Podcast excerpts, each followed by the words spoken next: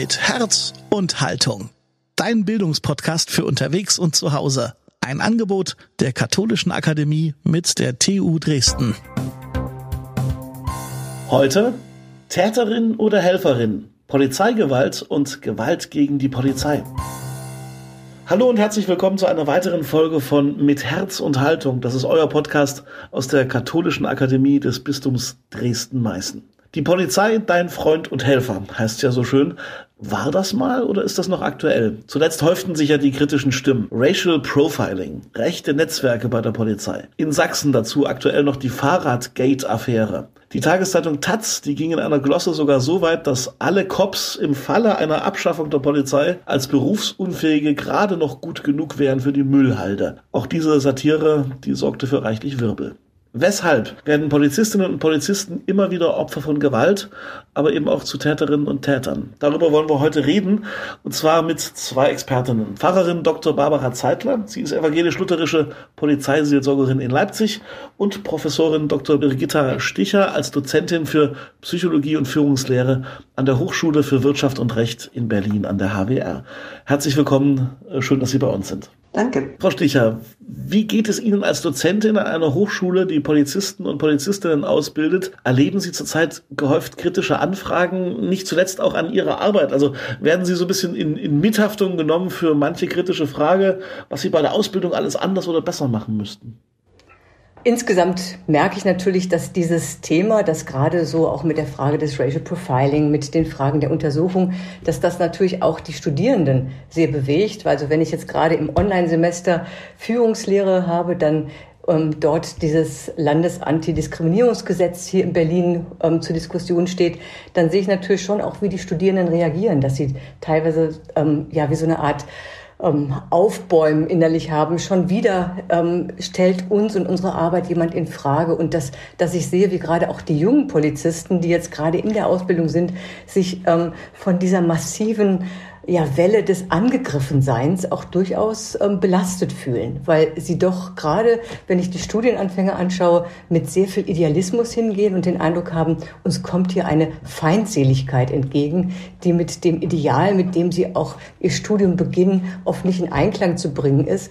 Und dann bilden sich da leider als Reaktion dann oft schon solche negativen Stereotype aus von den Linken, die dann also jetzt seitens der Polizei dann zu einem ähm, aus meiner Sicht sehr unbegründeten Feindbild werden. Also wir haben, ich leite auch unter anderem ein Forschungsinstitut mit einem Kollegen bei uns an der Hochschule für ähm, ähm, öffentliche Sicherheit und hatten auch überlegt, über das Landesantidiskriminierungsgesetz ähm, eine Veranstaltung zu machen und haben da gemerkt, dass die Wellen der Emotionalität eben einfach auf allen Seiten unglaublich in die Höhe gehen.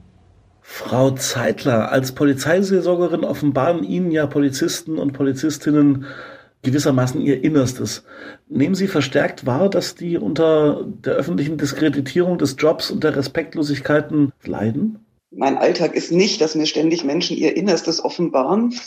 Ich bin seit einem halben Jahr Polizeiseelsorgerin und auch Polizistinnen und Polizisten tragen nicht ihr Herz auf der Zunge. Aber es ist natürlich so, dass ich ähm, erlebe und auch dankbar dafür bin, dass Menschen ein Stück Vertrauen entwickeln und dass es Situationen gibt, wo sie sich öffnen. Das ist eigentlich immer dann, wenn ähm, ja, Grenzsituationen erreicht sind, also wenn irgendwas berührt oder trifft. Und das kann sowohl sein, ähm, wenn jemand auf dem Weg in den Ruhestand geht und in dem Gespräch nochmal dankbar zurückschaut und sagt, Mensch, ich bin echt froh, dass ich mein ganzes Berufsleben lang nie schießen musste. Zweimal hatte ich die Waffe draußen, aber ich habe sie nicht gebraucht. Und da auch, ja, einfach, man merkt, was für ein, für ein Glück das ist, wenn das geglückt ist, so zu arbeiten. Das Zweite ist natürlich auch, dass ich ähm, im letzten halben Jahr in Situationen dabei war, wo sehr konkret auch Kolleginnen und Kollegen angesprochen und angegriffen worden sind, zum Beispiel bei der Black Lives Matter Demo in Leipzig. Es war eine sehr friedliche Demo, 18.000 Menschen und ähm, im Wesentlichen ein Kommunikationsteam der Polizei, 30 Leute in blauen Westen ohne irgendeine Montur. Und ähm, da kam ein, ein Demonstrant, ein älterer Herr, und hat drei jüngeren Frauen ein Plakat, auf dem äh, sowas stand wie Rassismus tötet, aus der Hand genommen und umgedreht zu einer Beamtin, die neben mir stand und hat gesagt, so, der müsste das zeigen. Die sind Rassisten, die töten. Und das war nicht zu übersehen und das war deutlich, dass das also die Beamtin getroffen hat. Und ich frage mich, wie kommt jemand dazu, so auf eine Polizistin, die er nicht kennt, zuzutreten, ihr einen sehr persönlichen Vorwurf zu machen, sie anzugreifen und ähm, das muss man erstmal wegstecken. In dieser Situation ist da, sage ich jetzt mal, nach außen gar nichts passiert, weil klar war, hier geht's jetzt nicht drum, eine Beleidigung zu verfolgen oder was draus zu machen, aber es passiert innen was. Es passiert ganz sicher bei der Polizistin was und es passiert ganz sicher auch bei dem Demonstranten was. Ich weiß nicht, was der für Erfahrung hat und was der loswerden wollte, aber es ist also schon eine sehr angriffige Situation für jemanden, der da friedlich und seinem Auftrag gemäß eine Demo begleitet und schützt. Ich finde, das ist ein ganz guter Ansatzpunkt, wenn man sieht, diese Polizistin, die dieses Plakat entgegengehalten bekommt, du bist die Rassistin, du tötest, die sollte eigentlich sich natürlich gleich auch bewusst machen, dass sie nicht als Person eigentlich gemeint ist. Das ist etwas, was wir in unserer Ausbildung auch mal deutlich machen. Polizei steht in der Wahrnehmung von anderen natürlich nicht für eine Einzelperson, sondern sie steht zunächst mal für eine ähm, staatliche Repräsentation von staatlicher Gewalt und dahinter verschwindet die Einzelperson. Und das, glaube ich, ist eben auch manchmal ein Schutz, sich das deutlich zu machen, dass hier die Person gar nicht die einzelne Polizistin meint, sondern teilweise auch durchaus negative Erfahrungen mit Polizei vorliegen, die dann generalisiert werden und wo dann sozusagen die Polizei gerade als der Buhmann insgesamt wird und hier auf der linken Seite jetzt genauso Vorurteile und Stereotype da sind, wie umgekehrt aber auch bei der Polizei, wenn sie sich bestimmte Gruppen anbilden. Also wir haben hier eine wechselseitige Ausbildung von massiven Vorurteilen, die den Einzelnen sehr zu Unrecht treffen und auch dann verletzen und man sich das natürlich nur deutlich machen kann, dass die Erfahrungen nicht mir persönlich gelten. Sie bringen quasi den Polizistinnen und Polizisten in der Ausbildung schon bei, nehmt euch sowas nicht zu sehr an. Ihr seid so Pass pro Toto für das ganze System und ihr kriegt einfach die, die, die, die, die Wut unreflektiert ab und das müsst ihr abkönnen. Genau, also Ausbildung heißt Professionalität und dazu zählt unter anderem auch, dass man diese ähm, einem entgegengeschleuderte ähm, ja, Emotionalität anders verarbeiten kann. Dass ich eben mir innerlich auch ein Schutzschild vorlege, unter anderem auch deswegen, damit ich dann nicht in solche Provokationen reingerate. Was aber, wie Frau Zeitler zu Recht sagt, teilweise sehr, sehr schwer ist. Da können schon manchmal so scheinbar gar nicht gewaltförmige Dinge, wie wenn mich jemand anspuckt. Das ist, erleben Polizisten und Polizisten als so erniedrigend. Und dann aber noch die eigenen Gefühle zu regulieren ob jetzt auf der Straße, in einer Demonstration, aber auch in einer Vernehmungssituation, mit der ich viel zu tun habe. Es geht immer um die Frage auch, wie reguliere ich als jemand, der professionell etwas ausübt, meine Emotionen und reagiere nicht, wie ich als Privatperson auf einen solchen Angriff reagieren würde. Wie, wie, wie schaffen Sie das in, in, in der Lehre und in der Ausbildung, ähm, die da ranzuführen, die Menschen, dass, dass, diese, dass diese Dialektik irgendwie dazugehört zu dem Beruf? Naja, wir haben ja inzwischen in unserer Ausbildung, auf die ich ehrlich gesagt auch recht stolz bin, dass wir als unabhängige Hochschule eine sehr umfassende Ausbildung haben. Das geht zum einen um rechtliche Dinge, dass man, also wir haben zum Beispiel Grund- und Menschenrechte, also eine sehr umfassende Diskussion, auf welcher Basis stehen wir eigentlich? Wie ist sozusagen Polizei als Repräsentant auch unserer Grundgesetze und deren sie sich verpflichtet fühlen? Das andere ist, wir haben also ähm, einen breiten sozialwissenschaftlichen Ansatz, also wir haben Kriminologie, Psychologie, Soziologie, Führungslehre, unter anderem auch Ethik, die mit in dieses Fach hineingehört, die sich damit auseinandersetzt, auch zu verstehen, wie zum Beispiel Vorurteilsbildung bei einem selber und bei anderen, Stereotypenbildung, aber auch wie, wie eben halt Menschen zu eigentlich Opfern werden und wie sie auch Opferwerdung verarbeiten. Was es heißt, selber Opfer zu sein und zum Täter zu werden. Also eine, ein Versuch, dass man Zusammenhänge versteht, die einem helfen, diese von mir gerade genannte professionelle Grundhaltung auch einzunehmen. Ich würde das gerne nochmal ergänzen. Ich denke, dass Polizistinnen und Polizisten ja ganz oft in ihren Arbeitseinsätzen genau die Erfahrung machen, dass sie sozusagen nicht so reagieren, wie der normale Bürger reagiert. Also die müssen in bestimmten Situationen handlungsfähig sein, mhm. den Kopf klar behalten und tun, was zu tun notwendig ist. Ganz ähnlich, wie es auch andere Einsatzkräfte in äh, schwierigen Situationen haben, also Feuerwehr und Rettungsdienst meinetwegen. Und das trainieren sie in der Ausbildung für das, was sie tun. Und genau das Gleiche, aus meiner Sicht, müssen sie immer wieder üben, auch innerlich. Also, dass in bestimmten Situationen eine Reaktion anspringt innerlich und dass es nicht automatisch das ist, was man dann auch umsetzt, sondern dass man imstande ist, so kontrolliert und äh, professionell im Einsatz zu arbeiten, dass man das tut, was jetzt dem Beruf und der Aufgabe entsprechend angemessen ist. Und das ist eine hohe Verantwortung. Und meinem Eindruck nach üben und trainieren Polizistinnen und Polizisten das auch in der, sag's mal ganz normalen Polizeiausbildung, nicht nur an der Hochschule. Aber gerade dieses, was mache ich dann mit dem, was mir im Einsatz begegnet ist, hinterher, das ist natürlich auch eine Frage, die, die in der Ausbildung vorkommt und die berufsbegleitend vorkommt und die eigentlich eine beständige Übung ist. Mhm. Zwischen 18, wenn man anfängt, oder 20, wenn man anfängt in der Polizei und dann ähm, bis zum Ruhestand. Genau, ich denke, das ist ein ganz guter Ansatzungspunkt gleich für das für nächste. Sie sagen, man muss das üben und das muss früh anfangen. Und ich glaube, man kann gleich als Kritik hinterher schieben, das übt man noch nicht genug. Weil gerade diese vor- und Nachbereitung, also wenn man jetzt die Schutzpolizei nimmt, also solche Einsätze, die einen herausfordern, professionell zu handeln, treffen einen aber trotzdem als Mensch.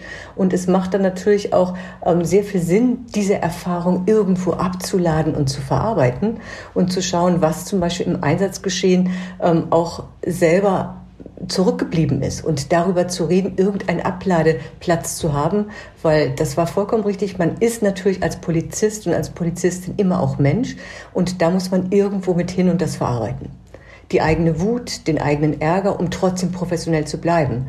Und das ist ein Ansatzpunkt, wo ich denke, da muss noch einiges auch passieren in der professionellen Nachbereitung von Einsätzen, unter anderem auch in dem Eingeständnis, wo man eben diese professionellen und hohen Qualitätsanforderungen an die Arbeit nicht so umgesetzt hat, wo man eben aus der Rolle gefallen ist, die wir von den Polizisten erwarten um da mal ein bisschen tief in die Klischeekiste zu greifen. Eine Frage an Frau Zeitler, aber auch durchaus an, an Sie beide. Ich könnte mir vorstellen, klischeehaft, dass es gerade für männliche Polizisten unter Umständen schwer ist, zu Ihnen zu kommen und sich womöglich mit, mit einem Problem aus dem Job, aus dem Beruf in diese Richtung, sich Ihnen zu öffnen.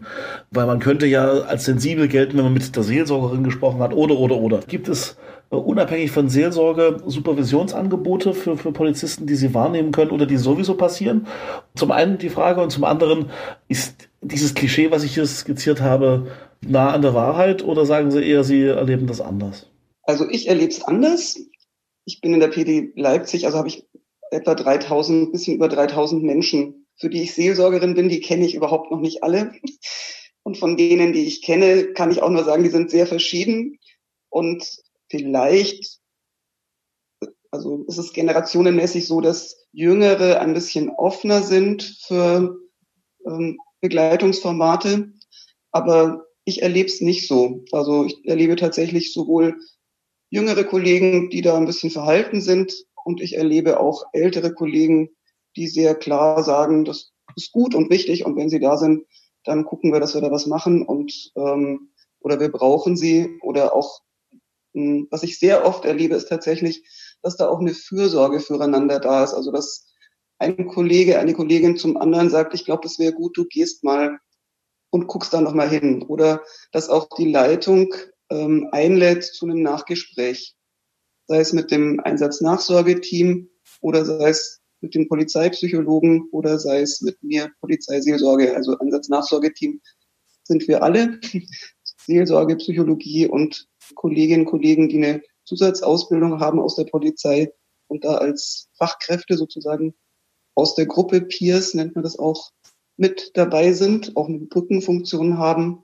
Also Leitung organisiert solche Gespräche und Leitung empfiehlt auch manchmal, wenn dich da was drückt, dann geh doch. Das ist eine, eine Adresse und die ist für dich da. Und das funktioniert auch gut. Also meinem Eindruck nach, wenn der Bedarf da ist, dann finden mich und auch die Polizeipsychologen oder den katholischen Kollegen Menschen, die gerade einen Bedarf haben.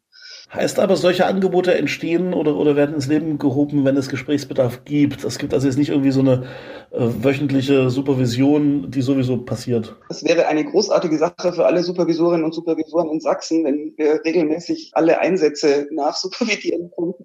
Da würden wir, glaube ich, also als Berufsgruppe ausgelastet sein auf Jahrzehnte und noch viel Nachwuchs brauchen. Also ich glaube, das ist auch nicht realistisch. Es gibt eine, eine Menge von Einsätzen, die Polizistinnen und Polizisten sehr gut und ausgezeichnet und hervorragend bewältigen und wo sie niemanden brauchen, der ihnen da ähm, hinterher nochmal sagt, was gut und nicht ganz so gut war. Und das ist auch meine Erfahrung aus dem halben Jahr Polizei. Da, wo die Polizei wahrnimmt, das, was nicht funktioniert hat und nicht dem Auftrag entsprechend funktioniert hat, da wird dem nachgegangen und da wird ähm, geguckt, was sich ändern muss, auch strukturell, was sich ändern muss. Das habe ich also an Beispielen in diesen sechs Monaten schon nachvollziehen können. Und das ist auch beeindruckend. Ich kenne als andere Organisation Kirche. Da ist es nicht immer so, dass Dinge, die nicht gut laufen, auch wirklich gründlich nachverfolgt und verändert werden. Das erlebe ich in der Polizei anders. Ich ähm, würde gerne zunächst nochmal bei der Analyse auch ansetzen. Also ich bin ja seit, wie gesagt, über 20 Jahren mit Polizistinnen und Polizistinnen konfrontiert und erlebe da natürlich über die Zeit hinweg durchaus auch eine Veränderung, weil die Frage war ja nach der Verarbeitung, ähm, entspricht äh, die Geschlechtervorstellung, die stereotype Geschlechtervorstellung auch dem, was wir in der Polizei erleben. Also zum einen denke ich, sehe ich nach wie vor recht klar, dass wir ähm, verschiedene Arten von Polizisten und Polizistinnen haben in ihrem Selbstverständnis. Wir haben in Berlin ja noch die dreigeteilte Laufbahn, den mittleren, den gehobenen und höheren Dienst. Und die ähm, Polizisten und Polizistinnen, die ähm, mehr im, in der Straße, die sogenannten Street Cops, die also ständig auch mit Gewalt konfrontiert sind, da ist also eine bestimmte Form von Härte, Männlichkeit, äh, auch bei den Frauen sehr viel stärker noch gefragt. Und da ist also das Sprechen über Gefühle in dem Maße auch nicht so angesagt. Und mit zunehmender Bildung bei den sogenannten ähm, Management-Cops, wie das Raphael Bär sagt, da ist schon so das Reden über sich und seine Gefühle auch schon eher angesagt. Und natürlich, wenn man, je nachdem wo und wie man arbeitet, kann man sich das auch dann eher leisten. Und Männer sind durchaus ähm, in der Mehrzahl und bestimmen dann auch ihre, mit ihrer Verarbeitung ähm, durchaus eine gewisse Form von, von Stärke nach außen. Und das über Krisen, eigene Krisen zu reden, fällt, denke ich, nach wie vor noch schwerer, würde ich sagen. Aber ähm, auch die Frauen, auch die jüngeren Frauen berichten, wir haben ungefähr 30 Prozent Frauen nur ähm, und sind ja immer noch in der Minderheit, dass sie auch einen bestimmten Druck erleben, hier ähm, dem immer noch latenten Vorwurf als Frau vielleicht nicht hart genug für diese harte Arbeit zu sein, dem zu entsprechen und folglich dann also auch noch etwas mehr an Härte anzunehmen. Also wie gesagt, das Reden über Krisen ist immer noch schwierig, selbst wenn es Angebote und Hilfestellung gibt und vollkommen richtig, wir haben in Berlin sogenannte soziale Ansprechpartner, das war dieser Peer Support. Wir haben also auf niederschwellig ähm, Unterstützungsangebote und die Frage ist auch hier, wie weit die Leute bereit sind, die Polizistin auch diese Angebote wahrzunehmen. Gegebenenfalls in einer Großstadt wie Berlin natürlich auch viele Angebote außerhalb der Polizei sind, falls sie Sorge haben, diese Schwäche nach innen hin zu, ähm, ja, zu offenbaren. Wir haben jetzt gesprochen über die Polizisten, die in eine Opferrolle geraten können oder in einer Opferrolle sind. Äh, wir haben es ja aber auch im Titel gesagt, wir wollen auch darüber sprechen, was ist, wenn sich Polizistinnen und Polizisten schuldig machen. Frau Sticher, Sie haben bereits im Jahr 2010 einen Text veröffentlicht, der hatte den Titel Monster oder Menschen auf der Suche nach Erklärungen für böse Taten oder warum ganz normale Menschen, auch Polizisten, Böses tun und wie dies verhindert werden kann. Darin etablieren Sie die Beschreibung die Macht der Situation. Können Sie unseren Podcast-Hörerinnen und Hörern mal erklären, was es damit auf sich hat und warum tatsächlich auch Polizisten und Polizistinnen anfällig sind für Missbrauch von Macht? Ja, also wir haben ähm, in der Polizei, ich nehme einen ganz typischen Einsatz. Also Polizisten bekommen einen Einsatzanlass. Sie müssen sich mit mehreren aufstellen, um hier eine bedrohliche Situation anzugehen. Zum Beispiel ein Einsatz in einer ähm, in Neukölln, wo wo jetzt irgendwie zwei Gruppen miteinander im Konflikt sind. Bei so einem Einsatz wird von Polizisten zunächst mal gefordert, dass sie als Einzelperson gar nicht so sehr im Mittelpunkt stehen, sondern sie müssen sich einer Gruppe unterordnen und das ist ja auch notwendig, weil Einsatz Durchführung fordert auch eine bestimmte Disziplin. Das heißt, sie geben in dem Moment ihre Verantwortung ein Stück weit an die Führung ab. In so einer Situation, wo sich der Einzelne der Gruppe unterordnen muss, gibt er aber auch sozusagen etwas von sich ab und die Gefahr ist hier, dass die Homogenität der Gruppe sie im Grunde genommen auch ähm, anfällig macht, wenn von seitens der Führung kommt, jetzt legen wir aber los, jetzt trennen wir die Gruppen und sind jetzt vielleicht auch etwas sozusagen gewaltförmiger, nutzen hier unser staatliches Gewaltmonopol, dass dann ähm, der Einzelne nicht mehr so sehr sich stoppt, sondern hier also auch eine ähm, kollektiven Handlung folgt und das tut, was er tun muss, um seine Arbeit gut zu machen. Das heißt, der Einzelne tritt ein bisschen zurück und wenn er dann noch ähm, nicht mehr als Person erkenntlich ist, zum Beispiel in einem Einsatzanzug und auch nur noch ähm, sozusagen als, als eine von vielen Personen fungiert, ist auch die Anonymität nochmal wieder eine, ähm, ein Auslöser dafür, als Person nicht in Erscheinung zu treten und bestimmte Barrieren wegzuschieben. Und dann kann in der Dynamik der Situation Gewalt durchaus eskalieren und man dann im Grunde genommen hier in eine Situation kommt, die die Sozialpsychologie als auch Depersonalisierung beschrieben hat. Das heißt, man führt einen Auftrag durch, man will den gut machen und in der Dynamik der Situation beachtet man nicht mehr situative, angemessene Verhaltensweisen. Das heißt, es gerät etwas unter Kontrolle. Ist das so ein bisschen die Analogie zu dem Steinewerfer auf der anderen Seite, der sagt, ach, man wird schon nicht sehen, dass ich den geworfen habe? Ja, genau. Also das heißt, auf der anderen Seite passiert ja das Gleiche. In der Dynamik einer großen Menschenmenge, in der die Einzelnen sich identifizieren mit der Gruppe, tritt die Verantwortung für das, was man tut, zurück. Man identifiziert sich mit dem Ganzen und man kann dann also auch im Grunde genommen auf einmal Taten vollziehen, die man als Einzelner nicht vollziehen würde, weil man ein Teil dieses Kollektiv ist. Und dieses Phänomen gibt es eben halt auch bei Polizei. Und da ist eben halt die besondere Verantwortung einmal zwar der Führungskraft, aber auch die Rolle, dass man durch Nachbesprechung auch merkt, wo man hier auch gegenwirken kann. Natürlich hat jeder Polizist bleibt Mensch und hat auch die Verantwortung für das er tut.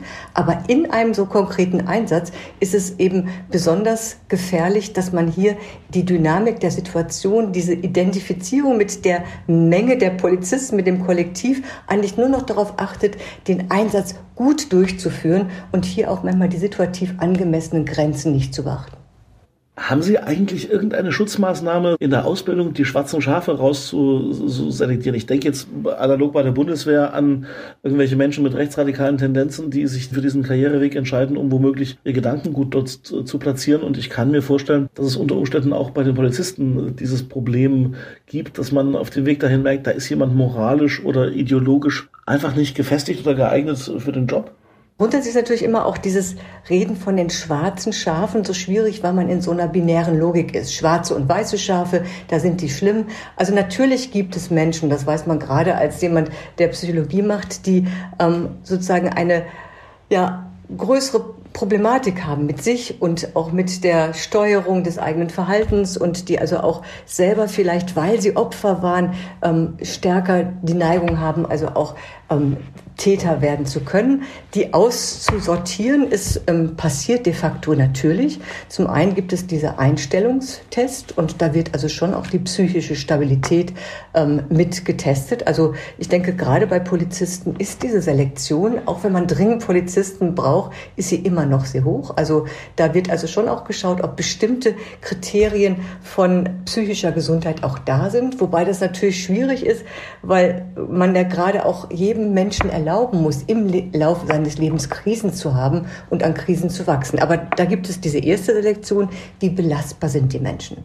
Das zweite ist, wenn ich also ähm, in der Hochschule merke, dass Personen innerhalb der Gruppe, und das ist durchaus auch der Fall, ähm, besonders auffallen durch unsolidarisches, unkollegiales Verhalten, durch also auch Respektlosigkeit gegenüber den Lehrkräften, durch ähm, ja im Grunde genommen selber zu Mobbing-Akteuren werden. Und all diese Verhaltensweisen, die man in sozialen Gruppen erlebt, die Einzelne als als problematisch deutlich machen, dann suchen wir hier das Gespräch und wir suchen es auch mit der Ausbildungsleitung, um zu schauen, ob die Personen auf diese Form von persönlicher Ansprache reagieren und ob sie gegebenenfalls auch Hilfe brauchen, weil wir manchmal auch wissen, gerade bei Männern, wenn dort also depressive ähm, Tendenzen da sind, dass sie nach außen hin sehr aggressiv sind, dahinter aber eigentlich eine persönliche Verletzbarkeit ist. Also das heißt, das suchen wir schon. Also als Lehrende sehen wir uns schon auch in der Verantwortung, unser Unterrichtsgeschehen Geschehen zu reflektieren und hier Problematiken zu erkennen und mit der Ausbildungsleitung anzusprechen.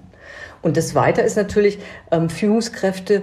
Also ich bilde im höheren Dienst aus für den Umgang mit schwierigen Kollegen und Kolleginnen, mit schwierigen Mitarbeitern. Die werden natürlich auch darauf sensibilisiert, frühzeitig ähm, schwieriges Verhalten zu erkennen und hier so weit wie möglich, also ganz frühzeitig zu intervenieren und Hilfe hinzuzuziehen. Und gegebenenfalls natürlich ähm, müssen ähm, Personen auch den Beruf verlassen, wenn sie merken, dass sie da nicht reinpassen und diesen hohen Anforderungen nicht gerecht werden. Frau Zeitler, ich würde Sie als Theologin zu dieser Frage nochmal konsultieren wollen. Nehmen wir wirklich mal eine Situation an, in der ein Polizist, eine Polizistin sich tatsächlich im Einsatz, in welcher Form auch immer, schuldig an einem Mitmenschen gemacht hat. Was ist dann wichtig im, in Ihrer Arbeit, im Gespräch mit der Person? Und wieso ist es auch aus Ihrer christlichen Überzeugung heraus wichtig, diesem Menschen auch die, die Würde, die Menschenwürde zu lassen und trotzdem mit ihm hart, aber gerecht ins, ins Gericht zu gehen? Ich bin nicht die, die beurteilt, ob jemand schuldig geworden ist oder nicht. Also ich verstehe Seelsorge als einen Dienst, in dem ein Raum geöffnet wird, wo ein Mensch sich selber sehen kann, ich sage jetzt mal äh, mit den Augen Gottes. Und wenn das gut geht, dann ist das ein Raum, in dem Liebe und Wahrheit ihren Platz haben. Ich sage es mal von mir aus gesehen, ich habe ein christliches Menschenbild und da gehören drei Aspekte dazu. Das erste, jeder Mensch ist kostbar und unvergleichlich und ein Ebenbild Gottes, also jemand, der Würde hat und behält, egal was geschehen ist. Das zweite ist, jeder Mensch ist fehlbar und macht auch Fehler. Das gehört zum Leben dazu. Und da stehe ich auf einer Stufe mit jemandem, der sich schuldig gemacht hat. Ich mache mich auch schuldig in meinem Leben.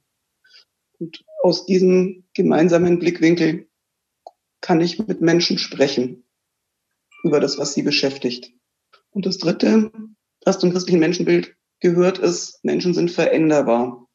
Und das ist für mich die Chance von Gesprächen, dass in einem Raum von Wahrheit und Liebe Dinge angeschaut und verändert werden können.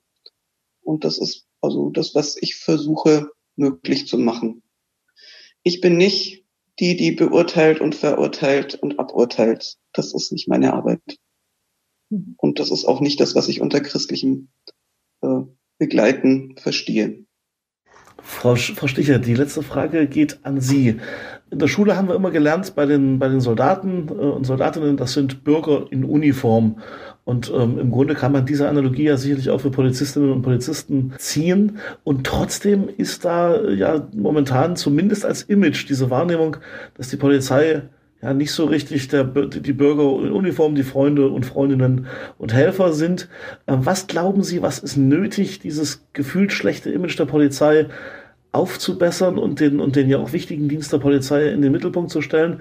Einfach nur eine schicke neue Uniform scheint ja nicht die Lösung zu sein. Darf ich da mal kurz unterbrechen und meinen Senf dazugeben? Aber herzlich gerne, bitte. Ich, ähm, ich denke, das ist eine Teilwahrnehmung. Also ich glaube, dass viele Kolleginnen und Kollegen auch nach wie vor gerufen werden, weil von ihnen Hilfe erwartet wird. Und ich glaube, dass das die allergrößte Mehrheit und überwiegende Erfahrung von Menschen ist, die mit Polizei in diesem Land zu tun haben. Und das ist das Selbstverständnis, mit dem Polizistinnen und Polizisten unterwegs sind. Also ich würde gerne zwei Dinge sagen. Zum einen ähm, kann ich ihn unterstützen. Es gibt Forschung dazu, die deutlich macht, dass Polizisten zu ungefähr 87 Prozent der, von 87 Prozent der Bürger ähm, als Sicherheit gewährend und schaffend, also im Grunde genommen im weitesten Sinne als unterstützende Kraft wahrgenommen werden. Es gibt aber eben halt bestimmte Gruppen, ähm, in denen dieses Bild von der Polizei und teilweise auch die Erfahrung mit der Polizei andere sind, weil sie eben halt ähm, in der Gesellschaft entweder sich als ausgegrenzt erleben und deswegen auch sehr viel stärker mit polizeilichen Maßnahmen ähm, überzogen werden und teilweise auch Polizei nicht so erleben, wie wir selber uns wünschen, dass Polizei agiert. Meine Erwartung ist, dass Polizei, die ich als lernfähig verstehe, dass sie sich aber eben genau ähm, dieser, wir nennen das immer wieder Fehlerkultur ähm, auch öffnet, dass sie eben genau diesen Prozess der Auseinandersetzung mit Fehlern erkennt, auch Mensch zu sein heißt zwar eine ganz besondere Verantwortung zu haben. Wenn man dieses Gewaltmonopol ausübt, hat man eine sehr viel höhere Verpflichtung, wie man damit umgeht. Aber sie bedarf eben halt auch dieser Reflexion nach innen, also um diese Verantwortung wahrzunehmen und sich mit Fehlern auseinanderzusetzen. Und das erlebe ich so schwierig. Sobald man solche Fehler anspricht, dann kommt immer oft so ein Reflex, dass man sich schützend als Gruppe miteinander sozusagen nochmal stark macht. Und ich glaube, wir brauchen, um lernen zu können, diese Offenheit zu Fehlern zu stehen. Ich nehme mal das Beispiel Umgang mit psychisch Kranken. Ich hatte vor kurzem im Rahmen unseres Forschungsinstituts eine sehr, sehr gut besuchte Veranstaltung und da ging es darum, auch nochmal genau zu schauen, wo machen Polizisten ähm, im Einsatz mit psychisch Kranken Fehler. Und dann steht sofort ein Polizist auf und sagt, bei uns ist, läuft alles richtig. Das darf nicht sein, weil wir müssen alle lernen, gerade zum Beispiel sich hineinzuversetzen in psychisch Kranke, fordert viel heraus, aber es bedarf hier bestimmter Einsatzvorgehensweisen, die man verstehen muss. Und man darf nicht ähm, aufgrund des Angriffs von außen sofort ähm, mit Schulterschluss zusammenhalten und zu sagen, wir machen alles richtig. Also ich denke, was notwendig ist, ist eine Fehlerkultur nach innen, die sich damit auseinandersetzt. Das heißt also auch gerade Führungskräfte sind hier sehr gefordert in der Vor- und Nachbereitung, in der Reflexion. Das ist, glaube ich, die eine Anforderung. Und wir brauchen auch Forschung, unabhängige Forschung mit und über und in der Polizei. Weil wir haben ganz viele Vorurteile auf allen Seiten und ich erlebe es als auch durchaus befreiend hier, ähm, zum Beispiel beim Thema Gewalt durch und gegen Polizei gibt es sehr, sehr viel Forschung. Ich nenne zum Beispiel mal Frau Elrich, die in Villingen-Schwenningen als Professorin für Psychologie bei der Polizei ist. Die hat zehn Jahre im Kriminologischen Forschungsinstitut in Hannover zu dem Thema Gewalt ähm, gegen Polizei unter Forschung gemacht und hat festgestellt, ein für mich sehr wichtiges Erlebnis, dass viele der Gewalt, ähm, die Polizei erlebt, Ergebnis eines Eskalationsprozesses ist, an dem natürlich teilweise auch Polizisten durch nicht situationsangemessenes Verhalten Feuer in diesen Eskalationsprozess getan haben. Also das heißt hier zu untersuchen, was sind die Bedingungen, die zu verändern sind, um damit Polizei ihre Aufgabe so wahrnimmt, dass also auch nicht nur 87 Prozent der Bevölkerung, sondern eben der größte Teil erlebt, hier können wir uns auf Polizei verlassen und sie sorgt für Sicherheit auch von Personen, die am Rande der Gesellschaft stehen. Frau Sticher, Frau Zeitler, herzlichen Dank für diese Einblicke in, in Ihre wichtigen Tätigkeiten und in die, ja, sagen wir doch mal, Seele und Befindlichkeiten der Polizistinnen und Polizisten. Das ist ja auch ganz, ganz spannend, das mal zu, zu hören. Herzlichen Dank, alles Gute für Ihre Arbeiten. Bleiben Sie gesund und munter. Danke. Jetzt sind wir natürlich gespannt, was eure Meinung zum Thema ist. Und die schickt ihr uns am besten über Instagram oder über Facebook oder auf der Seite der Katholischen Akademie lebendig-akademisch.de. Und wenn euch gefallen hat, was ihr hier hört bei uns, dann abonniert diesen Podcast bei Spotify, bei Deezer oder bei Apple, wo auch immer ihr uns gerade hört. Empfehlt uns weiter euren Freundinnen und Freunden, euren Nachbarn, euren Kolleginnen und Kollegen. Und äh, wenn ihr mögt, hören wir uns dann einfach beim nächsten Mal wieder mit Herz und Haltung. Viele Grüße aus der Katholischen Akademie. Mein Name ist Daniel Heinze. Tschüss.